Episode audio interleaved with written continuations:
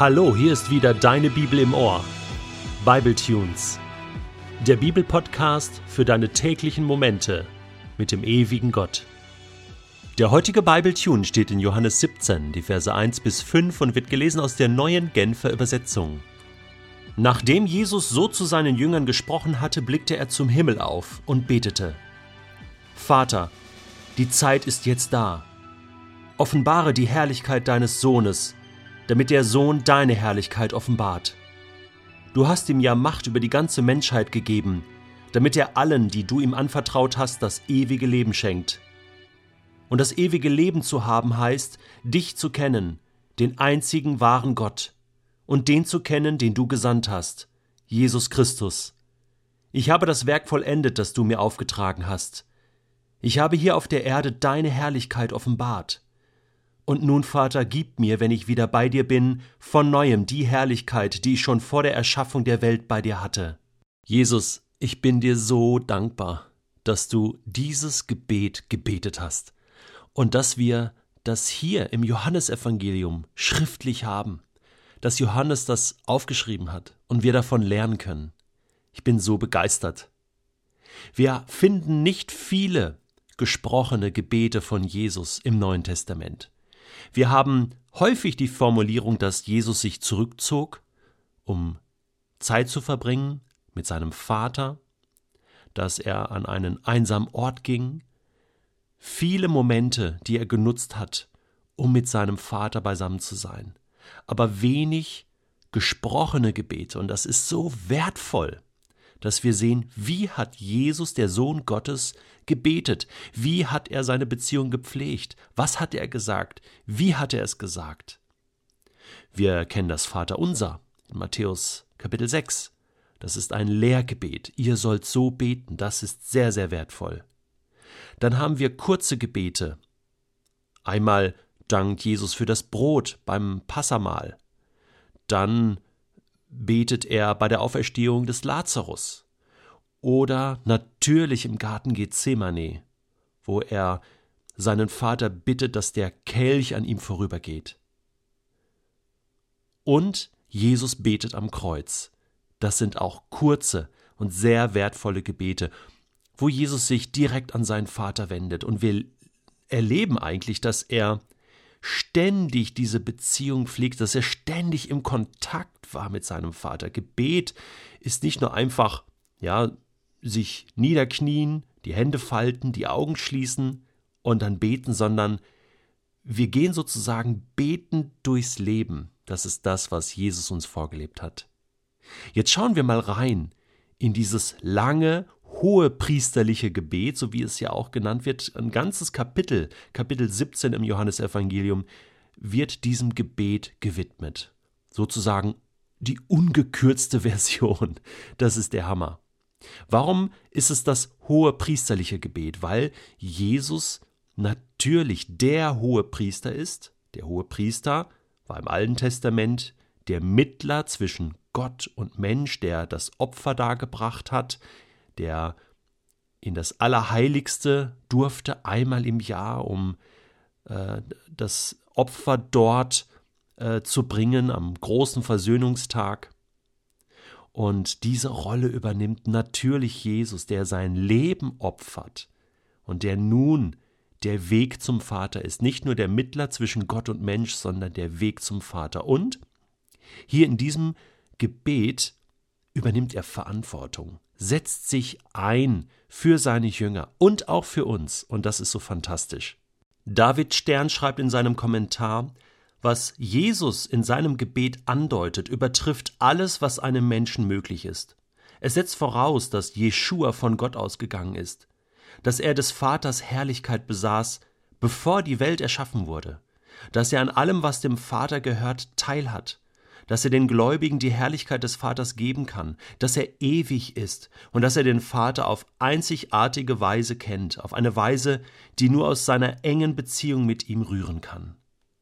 Gehen wir mal Schritt für Schritt vor und schauen uns an, wie hat Jesus gebetet, was hat er gebetet. Zunächst mal Vers 1. Jesus blickt zum Himmel auf und betete. Ich dachte immer, Man muss irgendwie die Augen schließen beim Beten, dass man sich besser konzentrieren kann. Man muss den Kopf neigen, man muss auf die Knie gehen. Ja, es gibt so unterschiedliche Gebetshaltungen im Alten und Neuen Testament, die uns die Bibel beschreibt.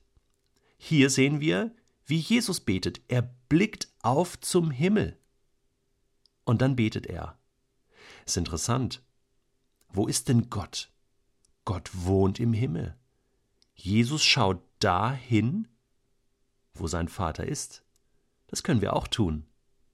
Zum Himmel aufschauen, sozusagen Blickkontakt aufnehmen. Sagen, da oben bist du, ich schaue jetzt zu dir hin. Ich weiß nicht, ob Jesus einen Röntgenblick hatte und quasi durch die Wolken und durch das Universum hindurchschauen konnte, aber er blickte auf. Natürlich ist Gott überall, aber dieses Aufblicken, das den Kopf erheben, das, das hat etwas Erhebendes, ja, etwas Positives. Ich schaue auf zu den Bergen, ich schaue auf zum Himmel, woher mir Hilfe kommt, Psalm 121, und rede mit dem Himmel, mit dem Vater, der im Himmel wohnt, Vater im Himmel. Geheiligt werde dein Name, dein Reich komme, wie im Himmel, so auf Erden soll dein Wille geschehen. Ja, dieses Aufblicken mit geöffneten Augen. So kann man auch beten. Und dann ruft er Gott an. Vater, sagt er, Vater, jetzt ist die Zeit da. Er redet mit seinem Vater und auch wir dürfen Vater sagen zu unserem Vater im Himmel. Wir haben die gleiche Stellung wie Jesus. Wir sind auch Söhne und Töchter. Ist das nicht fantastisch? Wir dürfen Gott auch so ansprechen. Vater, offenbare die Herrlichkeit deines Sohnes, damit der Sohn deine Herrlichkeit offenbart. Das, was Gottes Wesen ausmacht, hat Jesus den Menschen gezeigt, uns gezeigt. Und hier ist dieses Zusammenspiel von der Vater erhöht den Sohn und steht zu ihm und der Sohn macht den Vater ganz groß. Du hast ihm ja Macht über die ganze Menschheit gegeben. Wow. Jesus hat Macht über die ganze Menschheit. Johannes Kapitel 5 wurde das schon thematisiert. Damit er allen, die du ihm anvertraut hast, das ewige Leben schenkt. Jesus missbraucht seine Macht nicht für irgendetwas, sondern er will jedem Menschen das ewige Leben schenken. Was ist denn das ewige Leben? Es ist nicht einfach ein ewiges Weiterleben nach dem Tod. In diesem Sinne wird nämlich jeder Mensch ewig leben, das heißt endlos leben. Nein, hier ist eine Qualität angesprochen, die dieses Leben ausmacht. Das ewige Leben zu haben heißt, dich zu kennen, den einzigen wahren Gott, und den zu kennen, den du gesandt hast, Jesus Christus. Also es geht hier um eine Beziehung zu Gott. Gott zu kennen, das ist ewiges Leben. Jesus zu kennen, das ist ewiges Leben.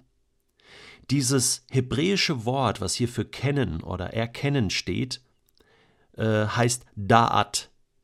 Da'at, kennen, ist nicht einfach ein rationales Kennen, ein Durchschauen von Dingen, ein Verstehen oder Begreifen, sondern es meint eine tiefe, innige Beziehung zu Gott die Jesus auch hatte.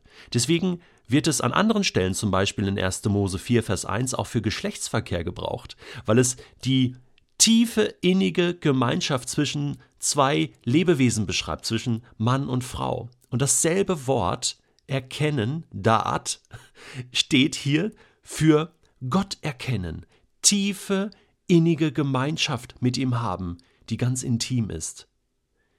Diese Gemeinschaft hatte Jesus mit seinem Vater und diese Gemeinschaft, die dürfen wir auch haben mit dem Vater und mit Jesus. Das ist das ewige Leben. Und noch etwas. Jesus sagt hier und gibt mir, wenn ich wieder bei dir bin, von neuem die Herrlichkeit, die ich schon vor der Erschaffung der Welt bei dir hatte. Das beweist einmal mehr, dass Jesus kein normaler Mensch war. Er war auch Mensch, aber er kommt aus der Ewigkeit, aus dem Himmel, vor der Erschaffung der Welt war er schon bei Gott. Das bedeutet, er kennt seinen Vater und er macht diese himmlische Tür für uns jetzt weit, weit auf, denn er möchte, dass wir diese gleiche Herrlichkeit erleben. Ich wünsche dir heute viel Da'at, intime Gemeinschaft mit Gott.